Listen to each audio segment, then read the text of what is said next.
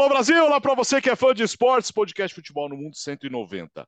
É, não é o dia 30 da Copa do Mundo, é o day after. Acabou a Copa do Mundo, mas sim, vamos fechar a conta, vamos passar a régua. Tem tanta coisa para falar de Copa do Mundo ainda que não deu para falar no episódio ontem, porque estávamos todos ali na emoção uh, do título da Argentina. Mas hoje vamos fazer esse balanço final. Para você que curtiu durante toda a temporada conosco de Copa do Mundo, hoje nós vamos falar de outras coisas. Tem seleção da Copa, dos melhores, dos piores, as curiosidades, tem tanta coisa para falar a partir de agora.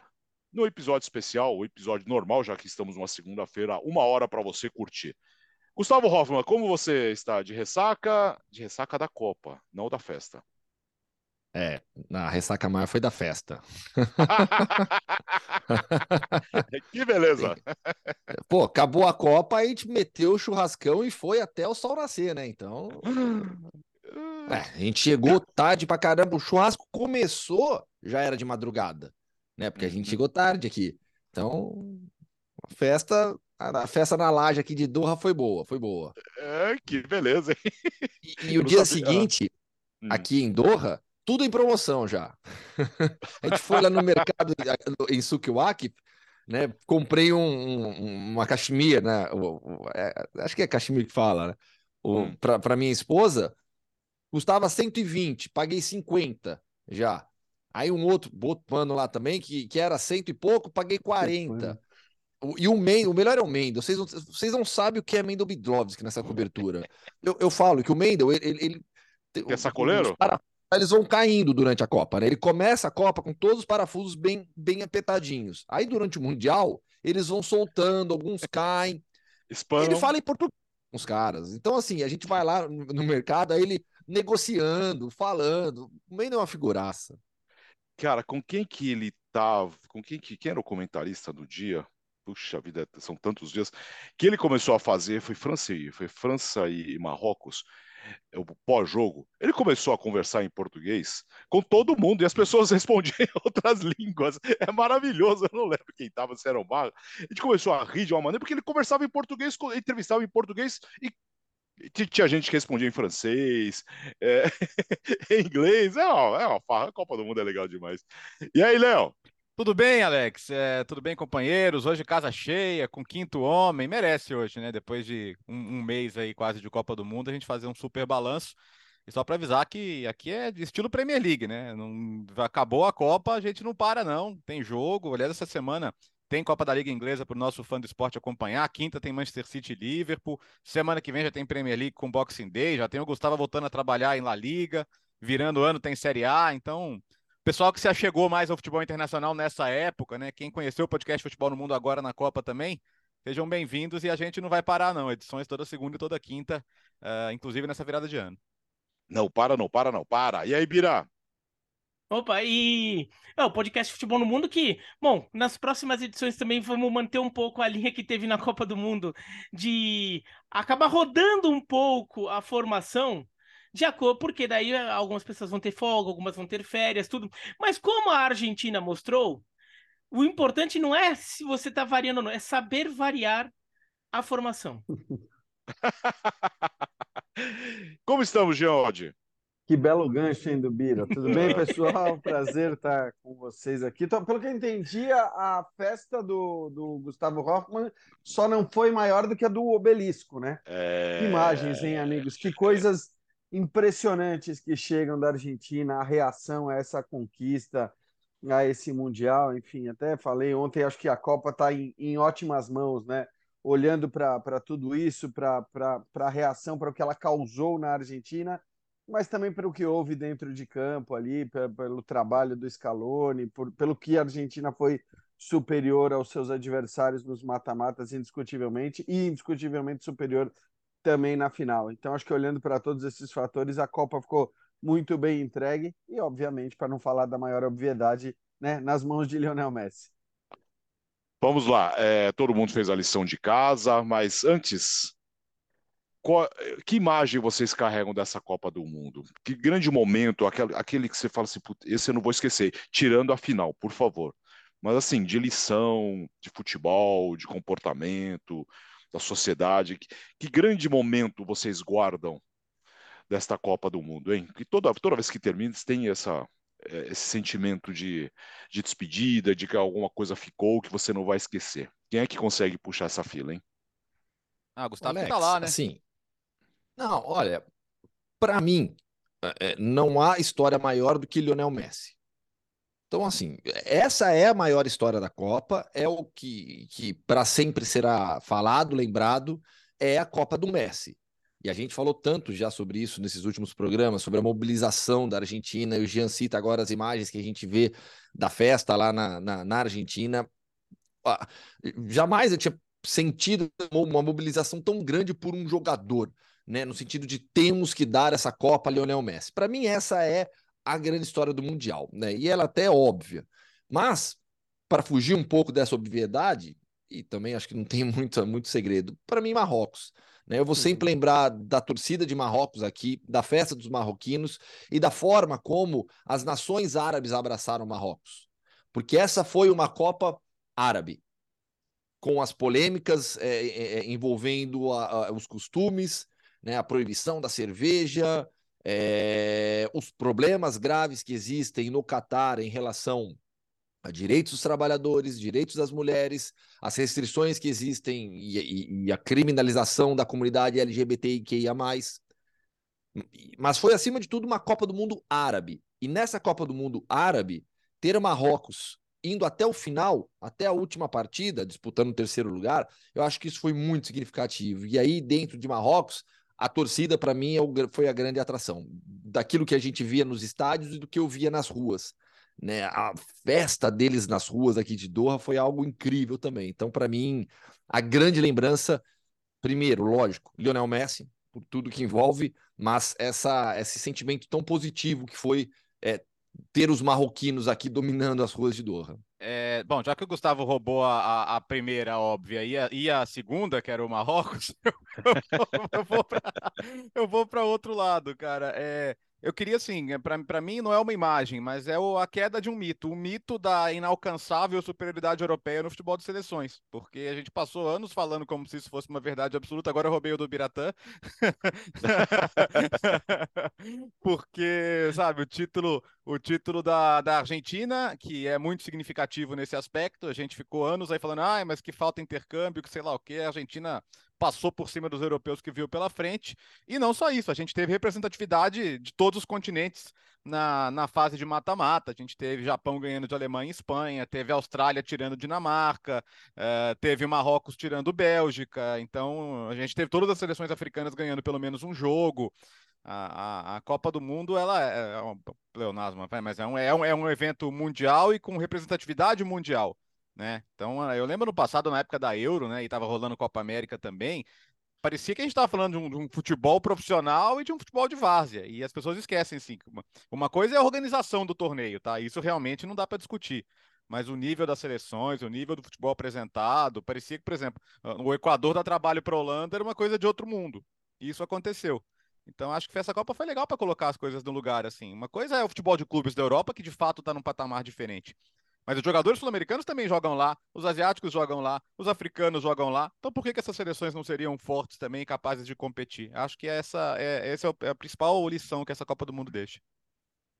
Bom, posso falar agora, senão eu já tô. Eu já, eu já, porque eu pensei, no, eu pensei em duas agora coisas. Você rouba, agora eu, você rouba do Jean.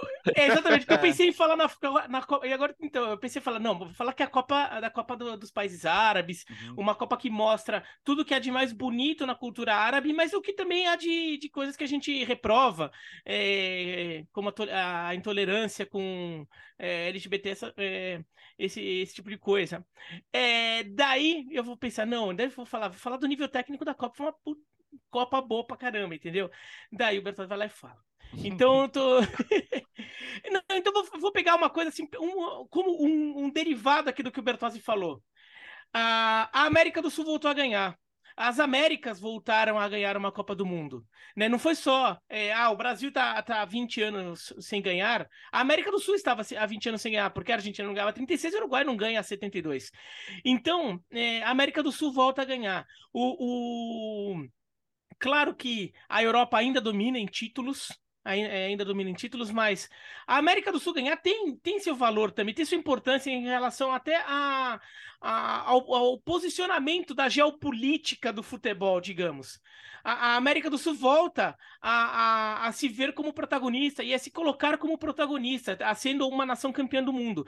Porque nesse período em que o Brasil não vinha conquistando título, a Argentina também não vinha, é, crescia cada vez mais na Europa ideias como aquela que o Mbappé falou. O, o que o Mbappé falou, na verdade, é, é o que muita gente já é, vem falando na Europa já faz um tempo, de ah, o futebol da Europa é o que manda, é o melhor, bababá, a América do Sul ficou para trás, sei lá o quê. Não, agora a Argentina volta a ganhar a Argentina volta a ganhar. E o Brasil, na próxima Copa, a próxima Copa é nas Américas. Vai ser na, na, América do Norte, mas é nas Américas. Vai ser uma Copa do Mundo em que a Argentina vai chegar como campeão do mundo. O Brasil, invariavelmente, vai chegar como um dos candidatos mais fortes ao título, porque sempre chega. E porque se a seleção deste ano era, favori, era uma, uma das favoritas, a de daqui quatro anos é essa seleção, talvez com alguns jogadores a mais que estão se desenvolvendo, e os que estavam ali, que já eram bons, vão estar quatro anos mais experientes, porque era uma seleção muito nova. Então, é, o Brasil invariavelmente será um dos favoritos ao título. Uma Copa na, nas Américas ainda. Uma Copa que as arquibancadas vão ser que nem a Copa do Mundo de 2014 aqui no Brasil. As arquibancadas é, em jogos de países das Américas vão ser dominadas pelas Américas. Quando, se El Salvador conseguir uma vaga, e dá, e, e dá para pensar nisso hoje, certo?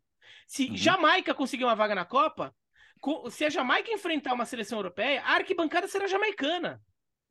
Então, assim, é... então a gente vai ver um período que, é, que talvez a gente, é, até aqui no Brasil, comece a voltar a olhar para o futebol das Américas como algo um pouco mais interessante. A gente vai ver que a gente vai olhar para Canadá, Estados Unidos e México se preparando para a Copa. Depois, México nem tanto, mas Canadá e, Estados Unidos fizeram Copas interessantes. A Argentina como campeã do mundo. Imagina o peso, o valor que talvez a gente volte a ter, volte a ver uma Copa América, a de 2024, disputada é, nos Estados Unidos provavelmente será, né? Tudo indica que será, disputada nos Estados Unidos com as, as, três seleções dos países sedes, que vão ser seleções relevantes na Copa, mais a Argentina como campeã do mundo. Então, assim, a gente vai. É uma Copa América que, pô, volta a ter um peso legal. Talvez, e talvez a gente perceba o quanto nós brasileiros somos injustos ao tratar a Copa América como um torneio, como se fosse campeonato estadual. Que é meio com, ah, não, você joga ali para ganhar, sei lá o quê. Não, olha o que a Copa América fez com a Argentina. Olha o que, que a Argentina levou é, é, tratando a Copa América como algo pesado e sério. Ainda que eles até acho que eles exageraram no peso que eles deram para o título, mas eles precisavam de alguma coisa para se agarrar. E essa coisa que eles se agarraram ajudou eles a fazer aquela festa ontem. Então, acho que o, o, o futebol das Américas é, passa é, a, a, volta a, a, ter um peso, a ser visto de uma forma diferente. E é muito bom, porque no final das contas mostra uma diversidade do futebol no, é, global. E, pô, e pra gente que é brasileiro, a gente tá aqui nas Américas, né? Então é, é, é bom que o futebol da nossa região cresça. Ainda mais se a gente considerar que o Equador fez, o que a Colômbia tem um potencial enorme de fazer e não faz por, por, por erros próprios. Então, é, acho que vai ser um período legal, assim, até a Copa de 26, nesse aspecto.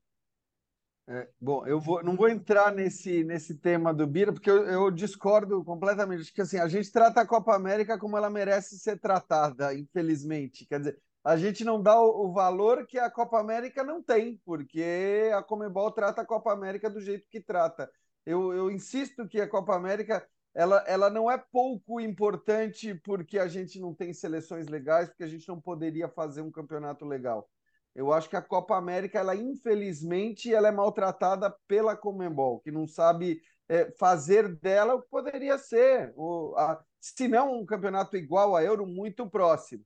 É claro, mérito dos argentinos de terem usado a competição para transformá-la no que, no que ela foi de fato, e aí eu concordo com você, ela teve um peso muito grande, mas ali era um contexto muito específico, entendeu? Eu só lamento que, que, a, que a Copa América não seja o que é por culpa da Comebol e não por, por culpa de nós brasileiros ou das seleções ou dos jornalistas ou de, ou de quem quer que seja.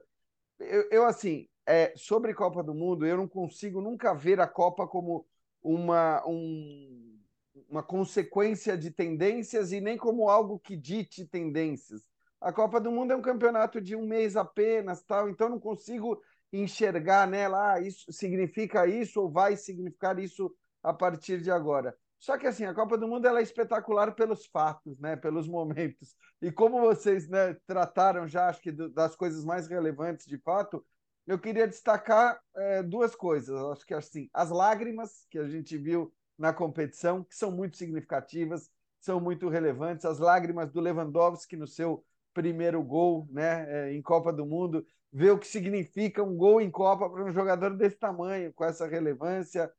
As lágrimas do Cristiano Ronaldo depois da eliminação da Copa, que é, acho que é um dos momentos mais marcantes e emocionantes da Copa, porque aí você está falando né, de uma parte triste do futebol, que é o fim de uma carreira, é, é, é, a, é descender, é o descendente, né, a coisa, mas que faz parte muito do, do que é o futebol, da carreira de qualquer jogador.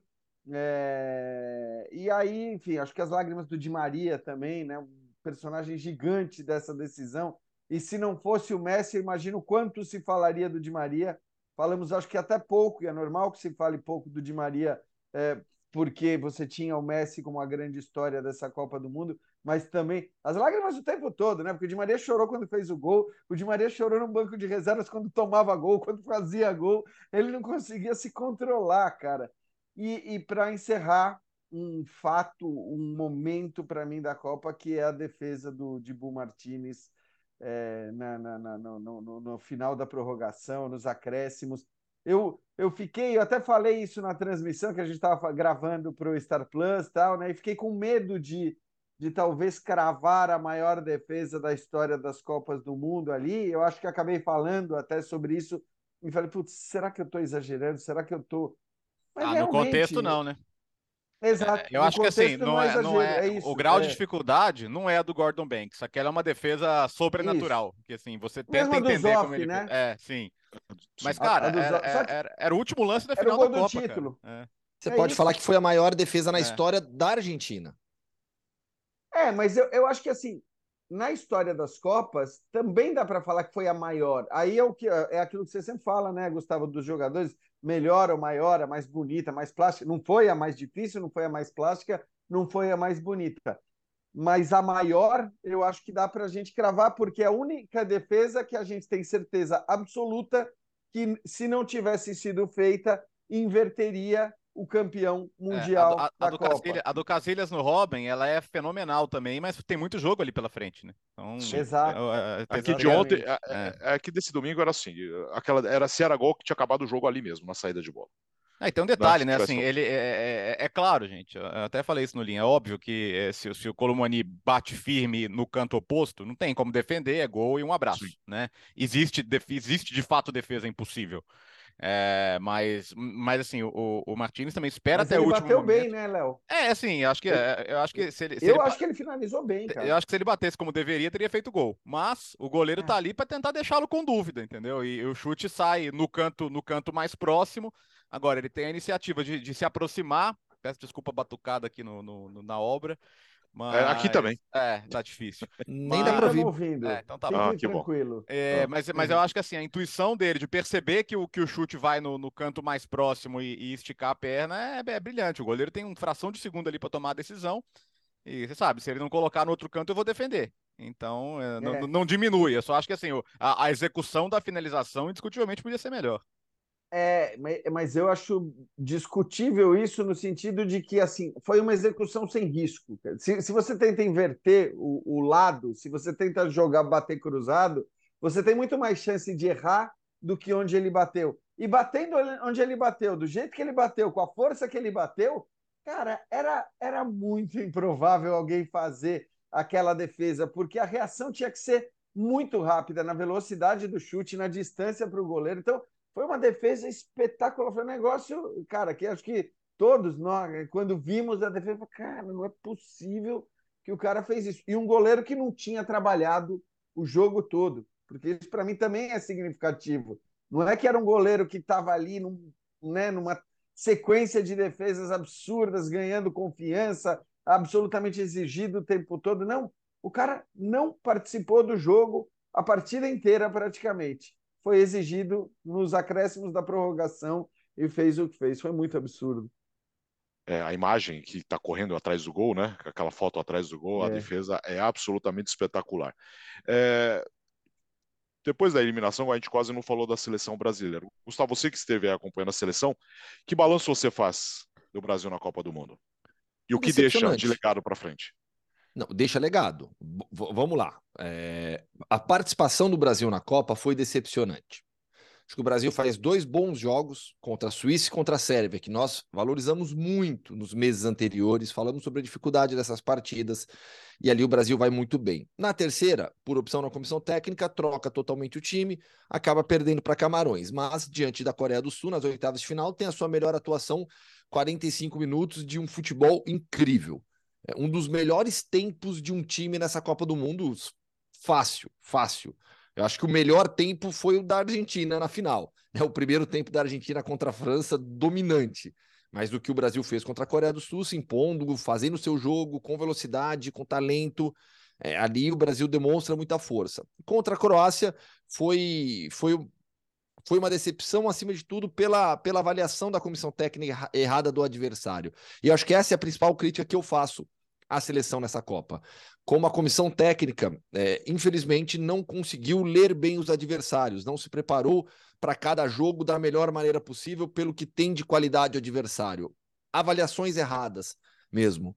É, e no jogo contra a Croácia, decisões também que eu questiono muito do Tite, como, por exemplo, tirar o Vinícius Júnior com 19 minutos do segundo tempo. Então, infelizmente, a comissão técnica, para mim, não foi bem nessa Copa do Mundo. E a participação do Brasil ela foi decepcionante, porque a gente esperava ver o Brasil brigando pelo título e o Brasil sequer chegou às semifinais. Enquanto projetávamos a maior semifinal da história, o maior jogo da história, Brasil e Argentina, o Brasil ficou pelo caminho e a Argentina cumpriu seu papel. Então, acima de tudo, é uma participação decepcionante. A comissão técnica não foi bem nessa Copa do Mundo. Em termos individuais, é... eu aplaudo, a... eu, eu acho que tem que valorizar positivamente a, atitude, a, a forma como o Neymar levou essa Copa porque se em 2018 o Neymar, para mim, ele teve uma atitude muito ruim, em 2022 ele foi já. Ele teve uma atitude muito mais positiva. Enfrentando a lesão, se recuperando, sendo exemplo para os mais jovens, não entrou em polêmica. Então, o Neymar, acho que ele, dentro do que ele podia fazer, ele, ele tentou entregar o máximo. Né? E, mas, de qualquer modo, decepcionante. Legado fica, porque o Biratan já até abordou essa questão. O trabalho do Tite durante todo o ciclo não foi ruim. Se eu falasse agora, o trabalho todo foi ruim, eu seria absolutamente hipócrita. Não foi ruim. O problema é que nos dois principais objetivos, falhou. Falhou na Copa de 18 e falhou na Copa de 2022. Então é uma comissão técnica que tem qualidade, que fez um bom ciclo, fez bom trabalho, que entrega para o próximo treinador uma seleção que tem uma ótima base, que tem futuro, tem talento, mas que infelizmente não conseguiu alcançar o seu principal objetivo e caiu precocemente nas duas vezes que jogou uma Copa do Mundo nas quartas de final. E a gente precisa aceitar o imponderável também, né? Desculpa, Biratan. É que assim, é, é, decisões equivocadas a gente vai apontar de todos os profissionais quase na Copa do Mundo, né? Na própria final. É, a gente não está falando agora, mas a entrada do, do Acunha no lugar do Di Maria, ela matou a Argentina no segundo tempo. Sim. E a Argentina podia ter saído sem o título. E não é nem pela saída do Di Maria, né? Como eu falei na edição de domingo, o Di Maria a gente já sabe que não aguenta 90 minutos, a gente está acostumado a acompanhá-lo na Juventus e não, não dá conta. Mas a alteração poderia ter sido outra. Chamou muito a, a, a França e permitiu que a França voltasse a crescer no jogo. Agora, o, o futebol não, não, não, perdoa, né? Então, se a Argentina tivesse perdido o título, a gente poderia, talvez, do, 200 elogios que estão sendo feitos merecidamente ao Scaloni seriam ignorados porque o resultado final não, não veio de alguma maneira. Assim como se a França tivesse vencido, a gente estaria falando muito mais das, das trocas que o Deschamps fez, como corajosas durante o jogo, trocando dois no primeiro tempo, trocando, fazendo as trocas no segundo também e o time crescendo. Então, no final das contas, é, é a, a, a, a, gente vai falar muito em cima do resultado, né? Então, eu acho que mesmo a seleção brasileira tendo tido decisões questionáveis da comissão técnica, ela podia ter passado da Croácia. Se tivesse passado da Croácia, o jogo com a Argentina seria 50-50. É que não adianta a gente analisar o que não foi, né? É, aí é complicado, mas. É, é, é porque agora eu tô vendo muito, muita gente falando, ai, mas, nossa, vocês viram essa final? Se o Brasil tivesse enfrentado qualquer uma das duas, ia ser um desastre. A gente não sabe. A gente não sabe. A verdade é que a gente não sabe. Qual que é o problema? Não vai saber também. É, então, é, é. O, o, o que eu ia falar, na verdade, tinha muito a ver com isso que o Bertozzi falou. O, primeiro, só pontuar uma coisa: o Gustavo, e para ser justo aqui, o Gustavo criticou agora a, a, a, comissão técnica da seleção brasileira sobre a avaliação que ela fazia dos adversários. E tá aqui, tá aqui para quem quiser ver. No histórico do, do, do, programa, o Gustavo falou isso várias vezes durante a Copa, mesmo quando o Brasil estava ganhando, ele estava falando isso. Mesmo quando o Brasil ganhou da Sérvia, ele falou que já tinha discordado de algumas coisas ali. Então, assim, é, é o Gustavo, eu tô, tô botando as coisas no seu devido lugar. Ele não está sendo profeta do acontecido. E tá aqui tudo registrado, para quem quiser, ou no YouTube, ou no histórico do, do podcast. É, então, tá, tá aqui.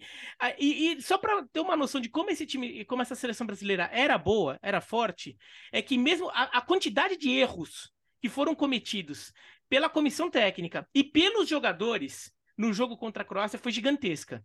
A comissão técnica pela avaliação do jogo, é, a, comissão técnica pela formação da seleção e por, e por como tentou ajustar o time, muitas vezes até piorando a situação. E dos jogadores também, porque não tiveram uma atitude de mais pegada, por exemplo, de fazer uma, de fazer uma pressão mais eficiente, como o Brasil vinha fazendo ao longo da Copa. Tá? Ainda assim, o Brasil ficou quatro minutos de estar na semifinal. Quer dizer, mesmo cometendo um monte de erro contra a Croácia, um monte de erro, deixando a Croácia mandar no meio de campo, o Brasil ia ganhar o jogo. O, o, o Brasil, assim, até os números mostram que o Brasil teve muito mais volume de jogo que a Croácia, porque a Croácia fez um jogo para jogar por uma, duas bolas, né? Foi a ideia da Croácia. Então foi o jogo da Croácia também, deixar o Brasil ter mais, mais volume de oportunidades. Mas então o time era forte. O time era forte. E se tivesse sobrevivido, um jogo contra a Argentina, porque de fato, como você falou, né, Bertozzi? Ah, o Brasil que jogou contra a Croácia tomava um pau da Argentina e da França que jogaram a final. É, a Argentina que jogou contra a Austrália tomava um pau da Argentina que jogou na final. Entendeu? Né? Então, a Argentina que jogou contra a Holanda perderia da Argentina que jogou a final.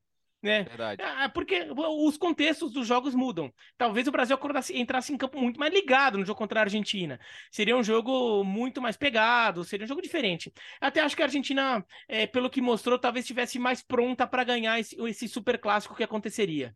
Acho que parecia um time mais pronto para lidar com esse momento do que o Brasil. E, então, é, mas é outro jogo.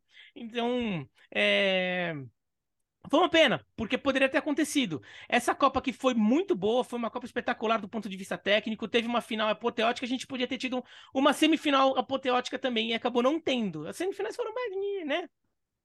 Hum. Pode, posso dar uma notícia? Que Benzema? acabou de, de sair durante, é, durante a nossa gravação aqui. Karim Benzema, é, que completa 35 anos hoje, anunciou a aposentadoria da seleção francesa. Uma relação bastante conturbada, né?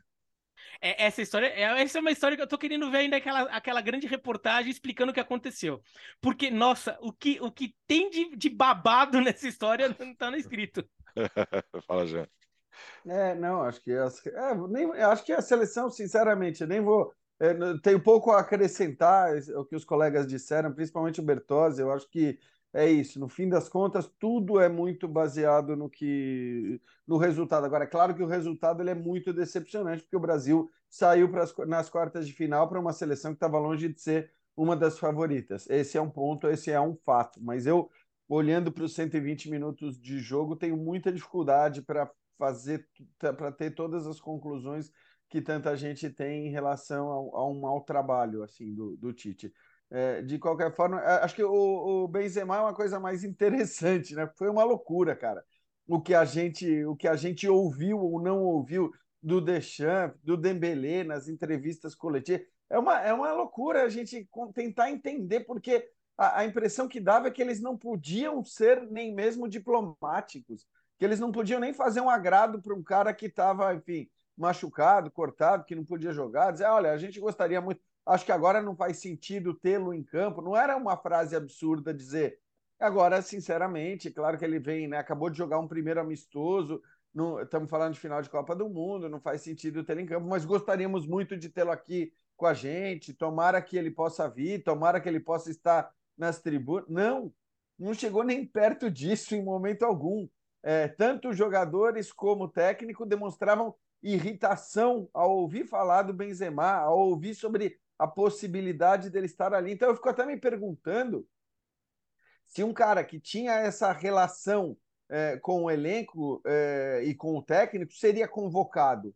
Por isso eu me pergunto muito se não aconteceu alguma coisa ali a partir do corte, a partir do momento em que ele se machucou, se houve algum episódio, como disse o Bira, né? A gente vai ter que esperar uma grande reportagem explicando direito, porque não é possível que não haja uma explicação é, diante das reações que a gente viu, tanto do Deschamps como do Dembélé, é, a partir do momento que eles foram perguntados sobre a possibilidade, não era nem do Benzema jogar ou estar tá na final, sobre a possibilidade do cara estar tá no estádio. Eu fiquei realmente surpreso e espero que um dia essas notícias venham sim à tona e a gente consiga entender exatamente o que houve. Porque um cara que é tão malquisto pelo seu elenco, pelo seu treinador, não teria sido convocado nem mesmo para fazer é, parte dos 26, por mais que tenha sido eleito o melhor jogador do mundo, a gente lembra disso. Como diz o Bira, babado, queremos saber. É, lição de casa na mão, lição de casa na mão. Alguém é, tem jogador brasileiro na sua seleção? Eu não. Não. Eu tinha, eu tinha até ontem. Uhum. Ontem eu derrubei o último. O, o ah, único que tinha... Eu tinha ah, um. Quem então, era? Agora eu fiquei curioso. Quem era? É, é, nós, é, trabalhamos com nomes. O Thiago Silva. Oh, ah, o Thiago Silva fez uma é, Copa monstruosa. Aliás, a segunda Copa monstruosa do Thiago Silva. A segunda Copa que, se alguém colocar o Thiago Silva na seleção da Copa, não é injusto. 2018 também. 2018 também. também. Assim, foi, foi o único que eu cogitei colocar, Bira, também. É, assim, é que, é que acho que coloquei, a, concor tirei... a, concorrência, a concorrência ficou muito forte na reta final. Acabei é. tirando. É. Mas o Thiago Silva merecia. É, se entrasse, acho que ficou ali, cabeça a cabeça, ali no nariz, ali na, na, na cruzando o disco final. Então eu começa aí. Ah, eu só tenho, só tenho semifinalistas, tá? Eu, é, eu também acabei nessa. Deixa eu ver. É, é, um bom critério. Os que eu, eu não reparei. É, não, porque te... assim. Aliás, eu, vou, eu vou, vou, até um pouco além. Eu tenho semifinalistas, e aí eu fui é fazer. verdade, eu, também. Escolhi... Eu, também? Eu escolhi também. o técnico também, portanto são 12. É. E olha que coisa, que coisa mais uh, bem dividida. Foi por acaso, tá? Eu não forcei. Mas com o técnico, portanto, 12 figuras, é, são quatro de cada finalista e dois eh, de cada time que disputou a terceira colocação.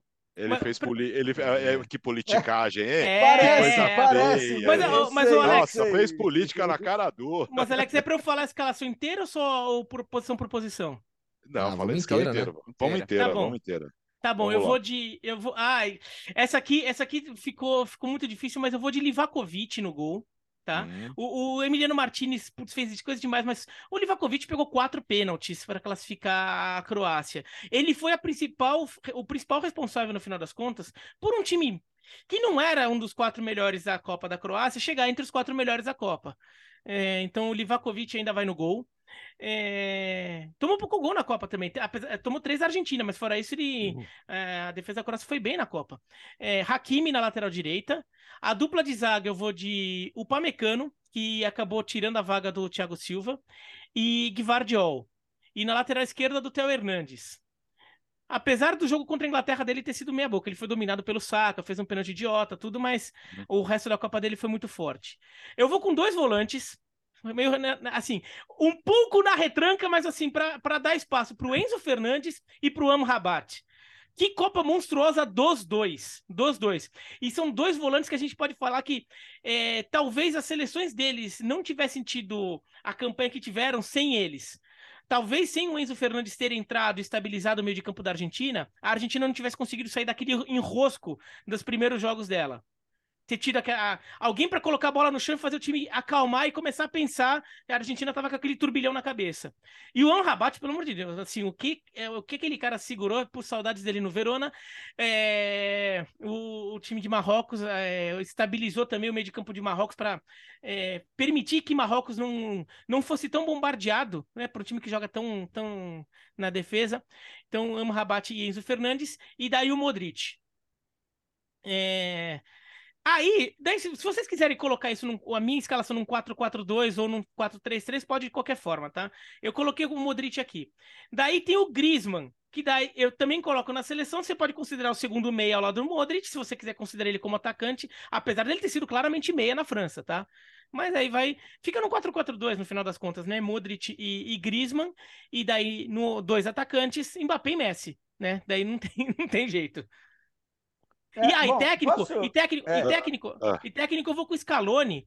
Eu ia com o Valide Regrag, mas no final das contas, é, o Valide Regrag monta um time no, com uma ideia de jogo, uma estratégia muito clara, e ele tem uma liderança que faz com que ela seja muito bem aplicada e tenha um sucesso absurdo.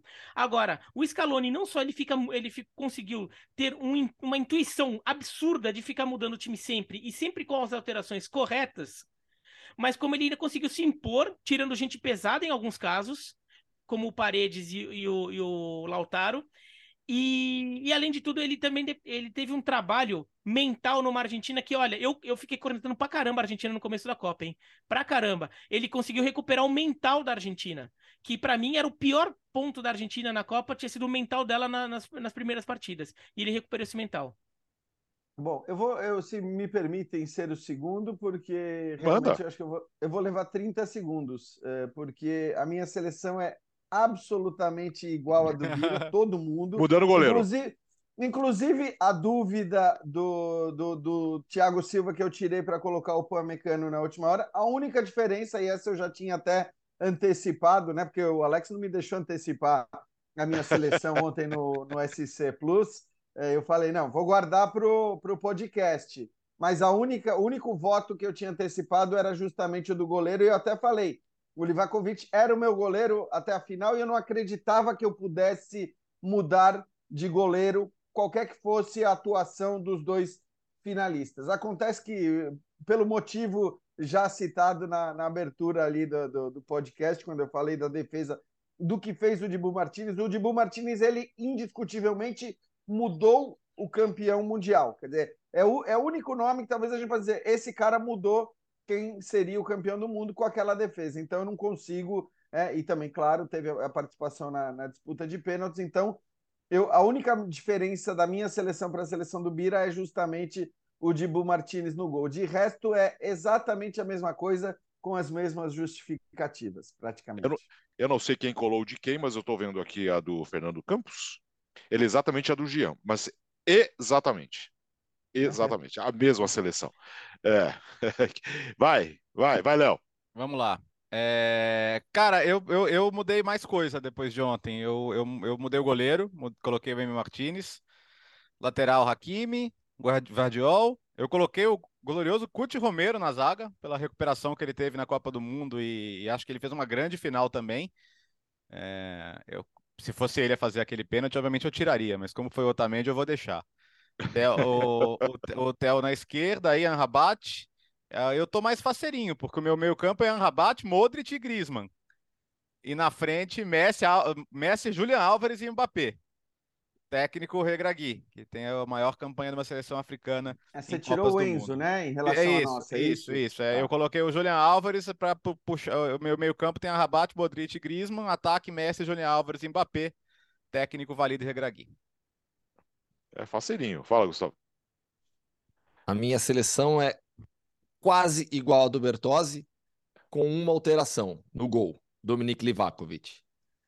É, para mim, ele foi o melhor goleiro da Copa, impacto gigantesco jogando pela Croácia. Daí, vamos lá. Livakovic, Hakimi, Gvardiol, Upamecano e Theo Hernandes. Fiquei na dúvida do Coutinho Romero. Fiquei na dúvida do Coutinho Romero, mas eu acho que para mim a Copa do Mundo inteira do Upamecano foi de um nível altíssimo, foi. altíssimo. Mas eu quase coloquei o Coutinho Romero aqui, mas fiquei com o Upamecano. Sufian Arabat, Luka Modric, Antoine Griezmann, Juliana Álvares, Lionel Messi e Kylian Mbappé. Eu fiquei na dúvida entre jogadores de posições diferentes, né? Mas eu fiquei na dúvida entre Enzo Fernandes e Julian Álvares. Né? E essa seleção, Bertozzi, pode montar no 4-4-2, com Griezmann ah. e Álvares pelos lados, os dois atacantes na frente, Modric e Arabat por dentro né, como os dois meio-campistas. Então dá, dá, dá para jogar. O Modric, o Modric fecha ali tranquilo. Então dá para jogar você... bem assim. É o Quem é o seu técnico, Gustavo? É, se for o Scaloni, é. Ah, tá, não, porque se for o Scaloni, ele monta no 4-4-2, monta no 4-5-1, monta no 3-2. Né? É, é, assim, não, aí, aí eu vou eu, eu vou do Ali de Regragui, assim, reconhecendo tudo que fez o Scaloni, a gente elogiou muito aqui, mas é, o, o, o, o, tamanho do feito de Marrocos é, é espetacular, a liderança que o, o Biratan já citou dele, a representatividade dele para essa seleção, Então eu fico com o Ali de Regragui treinando o primeiro time e o Leonel Scaloni na segunda posição. É que eu não é. podia, eu não podia não colocar o Modric, né, cara, pela, pela pelo, pelo, pelo símbolo de que Deus, ele é. Sim, então, mas aí eu, aí eu fiquei entre colocar o Enzo e o Julian Álvares, mas embora o Enzo tenha sido fantástico ontem, inclusive não deixando o Griezmann jogar, o que o Julian Álvares, não só com bola, mas o que ele pressionou, o que ele correu, o que ele atrapalhou a saída de bola da França, assim, Bom, uh, e a, a Copa gente... inteira, né, Bertozzi? Não, é, foi, foi. Não, ele Os ganhou gols. a posição, foi bem demais. Poxa. 26, é. você pode contar é com ele. Aliás, é foi, a gente foi muito. Fala, fala. Não, fala, fala, fala, já fala. Não, é que eu acho que assim, a Copa do Julião Álvares, para mim, ela foi uma Copa espetacular, estou de acordo, não vejo nenhum problema em ele estar na. Mas é uma Copa muito mais espetacular no sentido da entrega, do empenho, da briga, do. do da, é, Mas os gols que... também, né, Jean? Não, dos gols, até mesmo os gols, mas até os gols, até os gols, boa parte deles são gols de insistência. Claro que tem um que simboliza isso especificamente, o segundo gol contra a Croácia, né? Mas quer dizer, não é que são gols é, espetaculares do ponto de vista técnico e tal. Então, na hora de fazer a seleção, eu falei: ah, não, eu vou sem centroavante, porque afinal de contas não tem centroavante, mas tem Messi, tem Mbappé, tem o Griezmann, dá para montar claramente uma uma seleção aí com qualquer um desses jogando ali mais, uh, mais centralizado e, e, o Modric não podia faltar também. Então, olhando para esses quatro, senão vira o time do Matina Suzuki lá, né? Eu, eu sempre brinco, aquele time que Cinco tinha. Atacantes. Cinco atacantes em 94? Eu, eu adoro Matinas, mas assim, aquela seleção que ele fazia, que ele defendia, sim, sim. né? Com, com 11 e meia e tudo mais. Não, eu só queria registrar aqui que a gente acabou até comentando se algum jogador da seleção brasileira entraria, pensando nos, nos eliminados das quartas de final, e eu não tenho nenhum problema, até aliás, muitas vezes acho justo que alguma seleção que tenha caído nas quartas de final tenha tido um grande desempenho a ponto de ter um jogador na seleção da Copa. A gente eu falou do Thiago Silva. Para tirar o Júlio Bellingham. Então, isso que eu ia falar. Sim. Isso que eu ia falar. O Thiago Silva, a gente falou aqui, porque o Alex até perguntou de seleção brasileira, mas a seleção inglesa também fez, é, fez uma Copa melhor que a do Brasil. E o Bellingham, eu só não coloquei porque ele estava brigando com o Enzo Fernandes e com é o e com o Rabat. Era uma concorrência muito pesada na posição. E aí, né, Bira? E ainda e o Brozovic. O Brozovic que também doeu o coração tirar. Também jogou muito. Então, aí vira muito, vira muito retranca também. Só me faltava você colocar três é. volantes numa seleção da Copa. Eu sou o anti-Matinas, eu sou o anti-Matinas. Exatamente. Sim, o, o Bellingham, o Bellingham saiu da minha seleção para entrar o, o Julian Álvares e eu tava com essa dúvida do Enzo Fernandes, né? Mas o Bellingham saiu para eles, né? E aí eu acho que o, o, no final das contas, pelo impacto nessa na, na, na, final e na semifinal também, o Enzo Fernandes e o Julian Álvares acabaram sendo mais importantes, né? Os dois. Escuta, é, tirando, é, bom, estamos fechados que Messi foi o melhor da Copa, o segundo foi o Mbappé. E o terceiro? Modric. Já hum, respondo de primeira.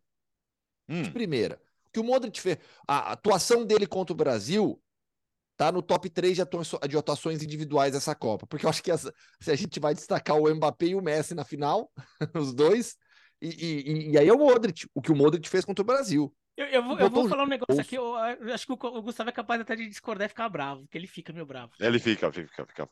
É. Eu coloco o Modric em terceiro, e ouso dizer que essa a Copa de 2022 do Modric, na, é, é, considerando a consistência, foi até superior que a de 18. Mas o Biratã, todo mundo não acha também que a temporada passada dele foi melhor do que a temporada 17. Ah, então você concorda 18. comigo? Então você concorda comigo? Eu concordo, eu concordo. Porque eu acho que porque ele... Não, porque ele tem. Porque, porque assim. Ele ficaria bravo com isso. não, porque ia... eu... não, porque o Gustavo ele é muito. Um jogador de um time, de um time não, europeu, ocidental. É que, é que eu, por exemplo, já defendi. ia ficar bravo. Eu acho que o Modric, por exemplo, não mereceu ser o melhor do mundo em 18. É, é eu concordo. concordo. E daí o Gustavo concorda. Eu sei que o Gustavo concorda com essa eleição do Modric, então eu achei que ele é. pudesse ficar bravo, que pudesse parecer que eu tô desvalorizando o Modric mas, de 18. Bem, eu acho que ele jogou mais agora. Re retroativamente, eu fico feliz por ele ter uma bola de ouro e, o, e, um título de melhor do mundo, embora no ano errado, porque claramente ele não jogou mais que o Cristiano Ronaldo em 2018. Mas tá bom também. É. Que bom que ele é um, um, um, melhor do mundo. Sabe que eu tava, sabe que eu tava lembrando aqui quando vocês falaram da, da, da seleção do Matinas e tal, que um repórter do The Athletic fez uma, uma simulação de como seria um, um, elenco de 26 Messi na Copa do Mundo. Como, tipo, a Argentina clonou o Messi e levou 26 Messi para a Copa. Então ia ter o Messi no gol, o Messi ia na tomar zaga. muito gol, né? Porque então, o goleiro baixinho, pô. E a campanha foi a seguinte: É, na estreia, meteram 5 a 1 na Arábia Saudita. No segundo jogo, 5 a 2 desculpa. No segundo jogo, tomaram 6 a 1 do México. Só com bola aérea. No terceiro jogo. não acho que seja tão bom em bola aérea, É, né? Pois é, mas enfim. No, te- no terceiro jogo, enfiaram 4 a 1 na, na, Polônia, sem tomar gol no segundo tempo. E aí nas Mas como? oitavas. E na bola aérea? Pô, na pra- E nas oitavas de final acabaram eliminados pela França por 8 a 3 8 a 3. Copa de 38, né? Então, Pô, de 54, né? A Hungria meteu 8 a 3 na 54 que foram várias Ocidental, é. goleadas, né? É Não, e verdade. teve 8x3, teve 8x3 a Hungria Teve. na Alemanha Da Ocidental. Hungria, é, ne- nessa na primeira simulação. fase, né? E depois Nessa, simula- nessa simulação, o Brasil, com um elenco normal, foi campeão ganhando de 4 a 1 da Croácia na final.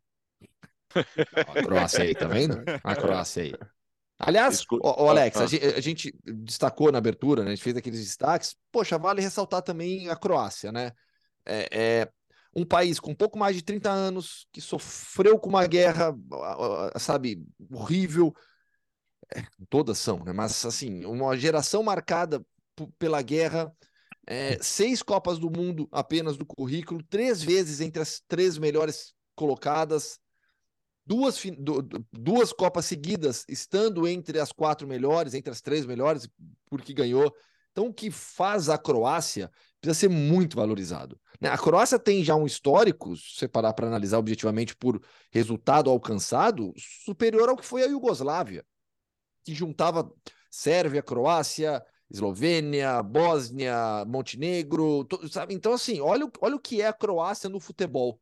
Então, acho que é uma outra história que precisa ser bastante valorizada. É, é, Esse, esse- o esse Uruguai é europeu. país da seleção, né? É o Uruguai europeu, até pela população do país. É, Pode ser. boa comparação. Esse é o ponto, né?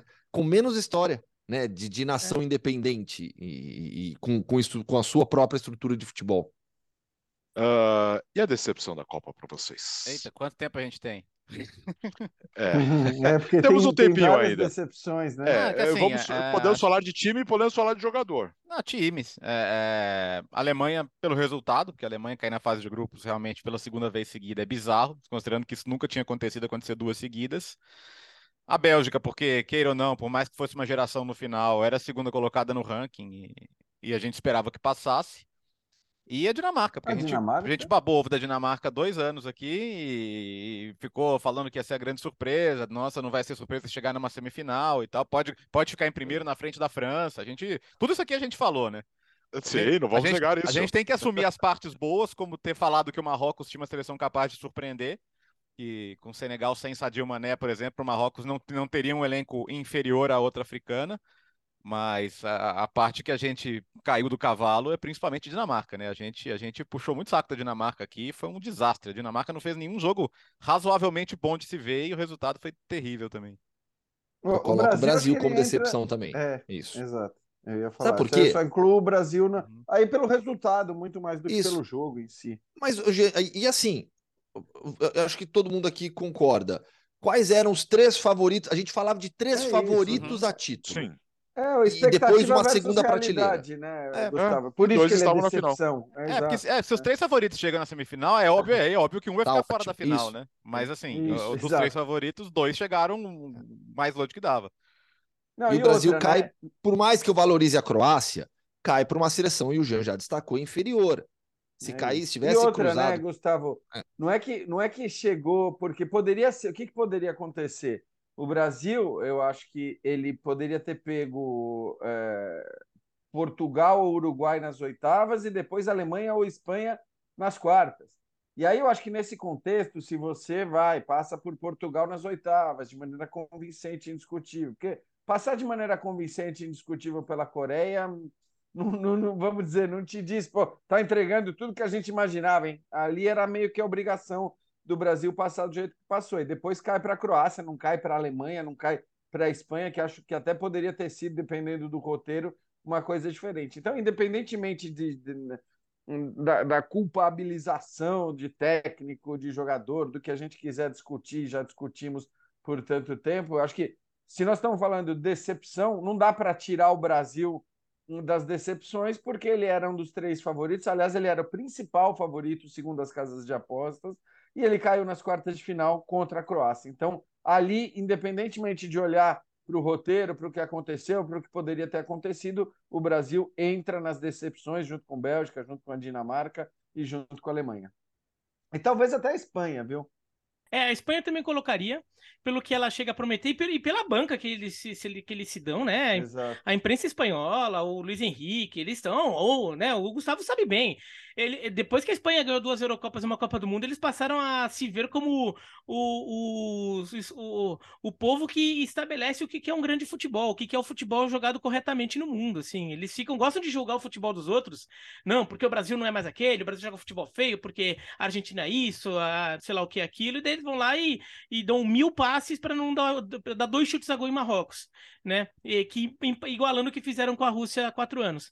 É, então acho que a Espanha também merece, mas todas as outras ali, é, eu concordo, só re, é, reforçando que a Bélgica, acho que tinha ainda tem um, um, fator extra da decepção da Bélgica, que assim, todas as fofocas, todas as histórias ali do, do, do elenco rachando ali, que, que cria uma situação assim, nossa, que coisa ridícula que foi a participação na Bélgica. Numa Copa do Mundo, os caras lavando roupa suja daquele jeito, né? É, o, o Bira, só queria incluir, porque o, o Alex falou é, seleções ou jogadores, e para mim eu vou incluir, apesar de muita gente não ter expectativa diante do que ele não vinha fazendo na Premier League, eu incluo uma grande decepção o Cristiano Ronaldo, uma enorme decepção, porque eu, sinceramente, era daqueles que acreditava que, meu, esse cara ele vai chegar e, e ele tá postando tudo na, na, na Copa, e do jeito que ele é empenhado, do jeito que ele se dedica, e do jeito que ele consegue estar fisicamente bem quando deseja estar, eu acho que eu achava que ia ser completamente diferente a Copa do Cristiano Ronaldo. Jamais imaginei, tenho que admitir, que ele terminaria a Copa do Mundo como reserva da seleção portuguesa. De um time Ramos. bom, né? Pois é e, de um, Ramos, é. e de um time bom, né, Gustavo? De um time bom, que não andou, né? Mas Portugal, teve, né? por exemplo, teve o Bruno Fernandes, que estava na seleção aqui de muita gente também até ali as quartas de final e se a gente montar um segundo time o Bruno Fernandes entra, né? Então assim, o Cristiano Ronaldo eu estava pensando nisso. Quando o Jean falou, eu já estava tava com isso na cabeça também, já porque e por todas as polêmicas, né? Por tudo que aconteceu, até o pré que ele faz antes da Copa, né? Aquela entrevista é, na Inglaterra que gerou uma, um barulho enorme. Aí não adianta ele falar, ah, falem comigo, não falem com os outros jogadores. Desculpa, você não vai pautar a imprensa. Se você cria um problema, agora aguenta. Não adianta ficar falando, ah, falem só comigo sobre isso. Não, olha, olha o barulho que você causou para a sua seleção né, e terminar como reserva, realmente é, é, é uma decepção. Ah, e nesse de jogador, eu colocaria, menos que o Cristiano Ronaldo, eu colocaria um pouco o Bale. Mas, portanto, quanto eu esperei que, que, assim, não que eu esperasse que a Gales fosse se classificar. Ele ficou o ano é, inteiro mas... treinando para isso, né, Birata? É, então, ele, ele ficou o ano inteiro treinando para isso. Ele vai para Major League futebol Soccer. que ele leva é. a sério, né, Bira? É, pois é. Então, ele vai para Major League Soccer pensando nisso. Então era um momento de, de, de assim, é, e Gales como um todo, imagine, eu esperava mais de Gales também, mas de atitude, não de resultados, mas de atitude. Um time com uma atitude mais guerreira, e foi um país de Gales ali que jogou de cabeça baixa, é, contra o Irã, jogou de cabeça baixa, permitiu o Irã ganhar o jogo, dominar o jogo, mereceu ganhar, mesmo contra a, a Inglaterra, nem, nem lutou, ficou só olhando a Inglaterra ali, rezando para não tomar gol. Eu esperava muito mais de Gales e do Bale. Então, é outro jogador ali que, que acho que dá para colocar como, como frustração. O azar também dos jogadores de mais peso não jogou nada, mas a gente Nossa, não espera mais muita coisa do azar, né? né? É, mas aí, sim, é que a gente a Bélgica tem todo né? mundo, Lukaku. É, é. Porque é impressionante que a Bélgica não jogou, né? É impressionante. Foi... Até o Courtois falhou feio em gol. Em gol é. de Marrocos. Agora, vo vo voltando à ideia de que um lance muda todas as ideias da Copa do Mundo, era só o Lukaku finalizar uma direito que a, a, todos os nossos Fala, elogios para a Croácia estariam desfeitos, né? Não teria, não teria Guardiola na seleção da Copa, não teria Modric na seleção é, da Copa, tá vendo como a... é, Eles não é, virariam elogios à Bélgica, mas não, os elogios, os elogios da Croácia certamente não existiam, até porque naquele jogo a Croácia foi amassada pela, pela Bélgica no segundo. E, e eu acho, é. e eu acho que o Brasil de gols uma grande primeira fase, cara. Exato. E, e olha, eu não sei se a Bélgica, do jeito que a Bélgica vinha, se ela passaria pelo Japão, mas se passasse e pegasse o Brasil, eu acho que o Brasil entraria com uma atitude bem diferente para pegar pode a Bélgica, ser, que seria uma, uma atitude de, de, de vingança e revanche. Desculpa. Não, é, é, colocar o Japão como um dos é, destaques também. Tava demorando, claro, né? né? No finalzinho primeiro, apareceu o Japão, né? Primeiro no grupo. É que, é que o Japão conseguiu perder para Costa Rica, né? Mas ganhou, ganhou da Espanha e ganhou da Alemanha. E com o Moriaço fazendo um bom trabalho, mexendo no time, tendo solução tática durante a partida. E, e assim, mas tudo bem, no jogo contra a Alemanha, né? A Alemanha entra como decepção. Aquele jogo, aquele jogo, aquele Alemanha e Japão, é, é na história vai estar lá sempre o 2 a 1 para o Japão, mas era para ter sido 3 a 0 para a Alemanha. E aí, o que o Bertoldi acabou de falar, tudo mudaria. A gente poderia ter uma Alemanha nas quartas de final, por exemplo. Estou indo longe, eu sei, mas é que, é que a Alemanha foi tão melhor que o Japão naquele dia para fazer 3 a 0 E aí, quando tomou o gol de empate, morreu psicologicamente, morreu, morreu, se entregou e o Japão, graças ao trabalho, bom trabalho do Moriaço, foi lá e virou o jogo.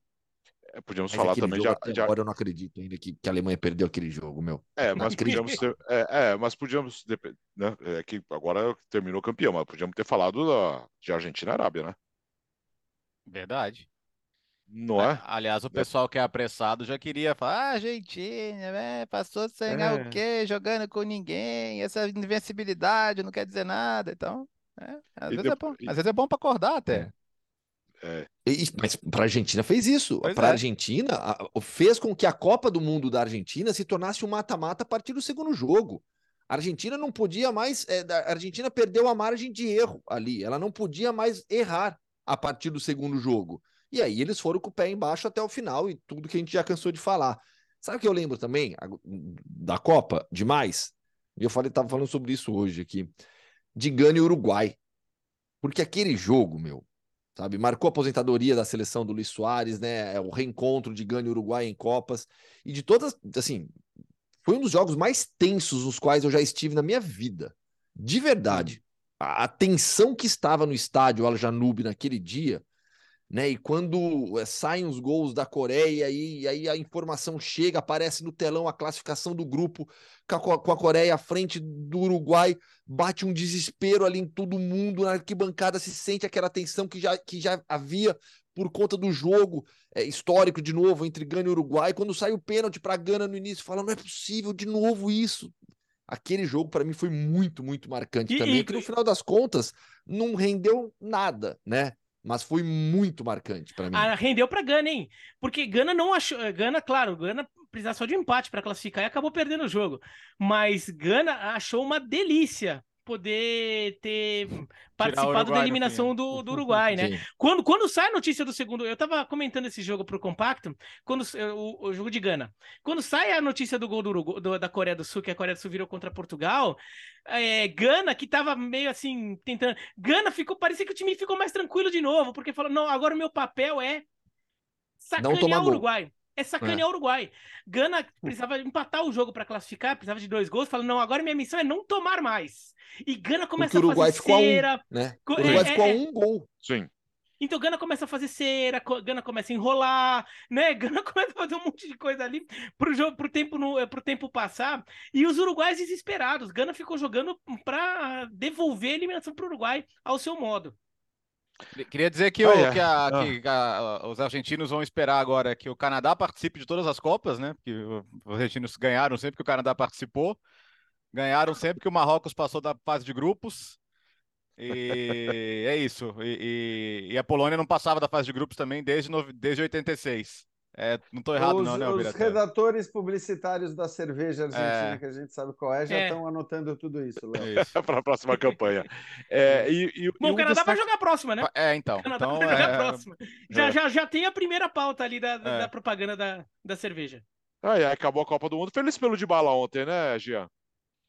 Feliz, olha, vou te falar, cara, que roubada, né? O cara ele tipo, Nossa. tipo não joga a Copa inteira, ele entrou para jogar uns minutinhos na semifinal contra a Croácia, quando o jogo já estava resolvido, entrou bem até, né? Deu um passe ali, deixou, eu não me lembro quem ali, Julian Álvares, acho que em condição de fazer o gol, ele acabou desperdiçando, mas ele até tinha entrado bem naqueles minutinhos finais. Agora, você entrar numa final de Copa do Mundo, com todo o peso que tinha essa final, qualquer uma tem, mas para a Argentina o peso era ainda maior, pelo Messi, por toda a história.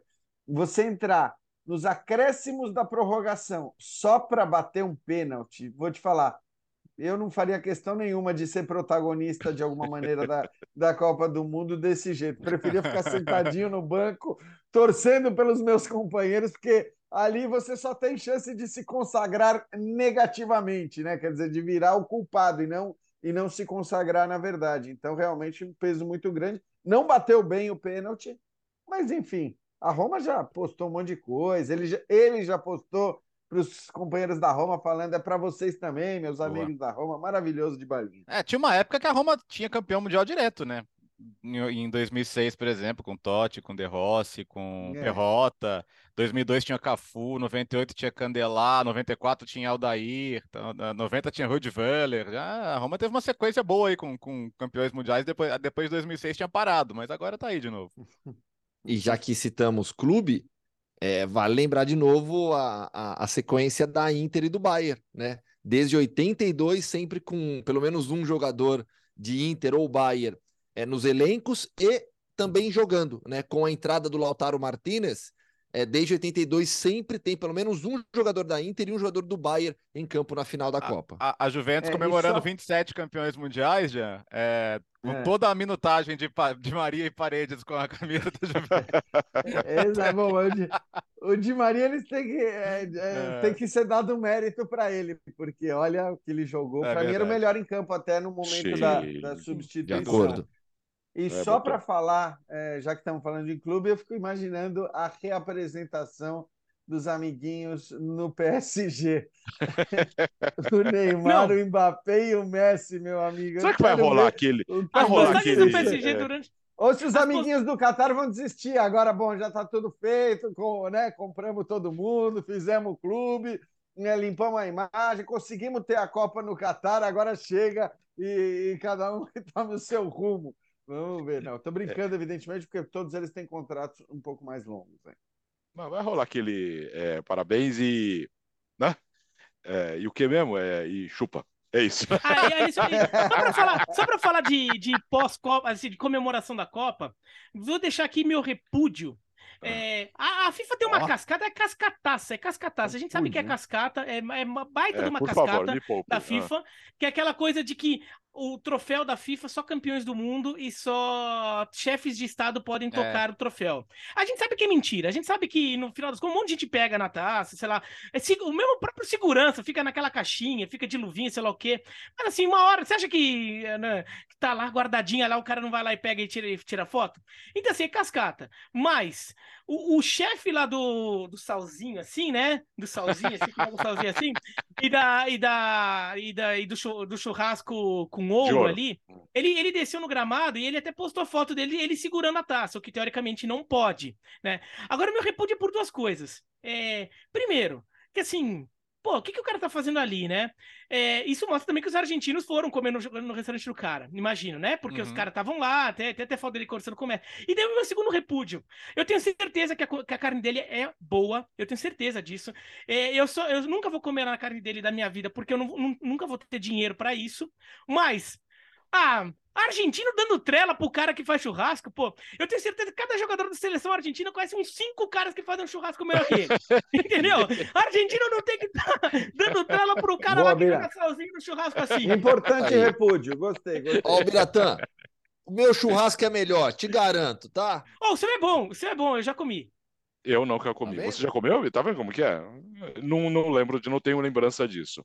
Aliás, não, é, pessoal, aí... pessoal aqui da, da equipe da cobertura elogiou, falou: não, o churrasco ficou bom. E assim, e a, a, a, nossa churrasqueirinha aqui, o João Castelo Branco comprou uma churrasqueirinha pequenininha ali no supermercado e ó.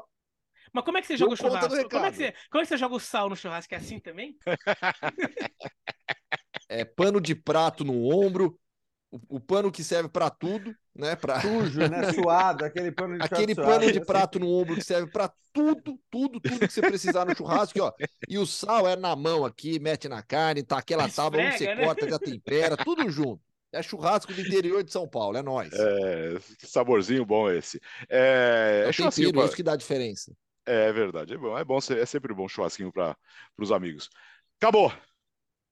Agora só daqui a três anos e meio, Léo.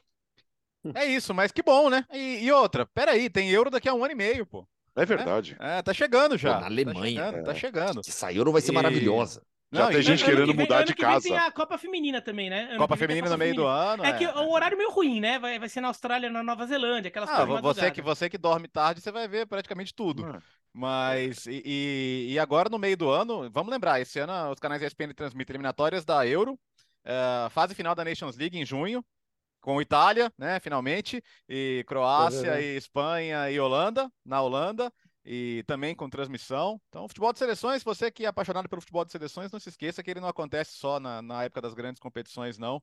E é muito legal para a gente poder fazer parte disso aí. Então, já em março tem grandes jogos, tem Itália e Inglaterra, por exemplo, tem eliminatórias da Euro começando. Tchau, Gustavo. Boa viagem. É, você vai, você está se preparando para mudar para Munique ou não? Não, não, é só é fake news, né? tá louco já. Não, mas, mas essa Euro vai ser legal. Essa Euro vai ser boa. Não, obrigado, obrigado a todos pela, pela parceria aí. Vocês sempre muito compreensivos com, com minha escala né, de trabalho uhum. aqui, atrasando o início de podcast, uhum. gravando da rua, uma barulheira, mexendo aí com a rotina de vocês também. Então, só posso agradecer a parceria de todos vocês. E de quem fez também o programa aqui conosco, né? O Fernando Campos, Gustavo Zupac, Mário Marra, acho que, acho que foram, André Donk, Paulo Calçade. André Donk. Então, agradecer todo mundo aí pela, pela, pela parceria nesses 35 dias de cobertura. Valeu, Bira! Bom, valeu. A Copa do Mundo é, é legal pra caramba. E, e essa em especial foi muito boa. Foi muito boa, fez muitas histórias também. É, é uma Copa que a gente vai se lembrar com carinho, apesar da, da, da campanha da seleção brasileira, que o torcedor. Recorde de gols, é o Biratã. Lembra que é, então, falando sobre isso? É, bateu por um. Bateu por um. Era improvável bater o recorde de gols de 2014 e de 98, que era 171 gols. Como foram seis gols na final, passou por um, foram 172. Agora, esse recorde vai durar só três anos e meio, né? Porque a Copa de 26 vai explodir esse recorde, porque vai ter um bilhão de jogos, então vai passar de 200 é. gols, né? Então essa marca vai cair. Tchau, Jean. Valeu, valeu, companheiros. Foi um prazer é, participar de mais esse, esse período, essa temporada né, do, do podcast agora na Copa do Mundo. Uma Copa que de fato foi muito legal dentro de campo, mas é, com, com vários motivos a se criticar fora de campo. É bom a gente não esquecer de tudo que aconteceu fora dela. É, eu acho que é, muitas vezes é, a gente acaba criando e gerando uma confusão sobre a Copa boa ou a Copa ruim. Essa Copa foi muito boa num aspecto e foi uma porcaria completa em outro aspecto. Eu não estou falando de organização, estou falando daquilo que a gente cansou de falar, inclusive, durante as edições. Esperemos que, que as Copas do Mundo né, não tenham as futuras, não tenham seus destinos uh, definidos, né, suas sedes definidas, uh, da mesma maneira como foi definido o Catar como sede de Copa do Mundo. O Catar é a Rússia, né? duas, Rússia. Copas segui... duas Copas seguidas, por exemplo, em países em que é... a homossexualidade é criminalizada, por exemplo. Perfeito. E é isso. E um agradecimento especial a você, fã de esportes, por essa parceria desse mês de 30 edições diárias do podcast Futebol no Mundo, você que fez o podcast ser um dos mais ouvidos e mais consagrados do Brasil. Os números não mentem. A sua parceria é muito importante e só estamos aqui por causa uh, da sua parceria, do seu companheiro, do seu carinho com o futebol no mundo há duas décadas e meia. Muito obrigado pela parceria o podcast Futebol no Mundo continua e nós voltamos na quinta-feira, porque a vida vai, vai continuar, vai seguir normalmente. Nós vamos falar muito do Boxing Day, do Campeonato Italiano, de tudo que vem aí no final do ano. Valeu!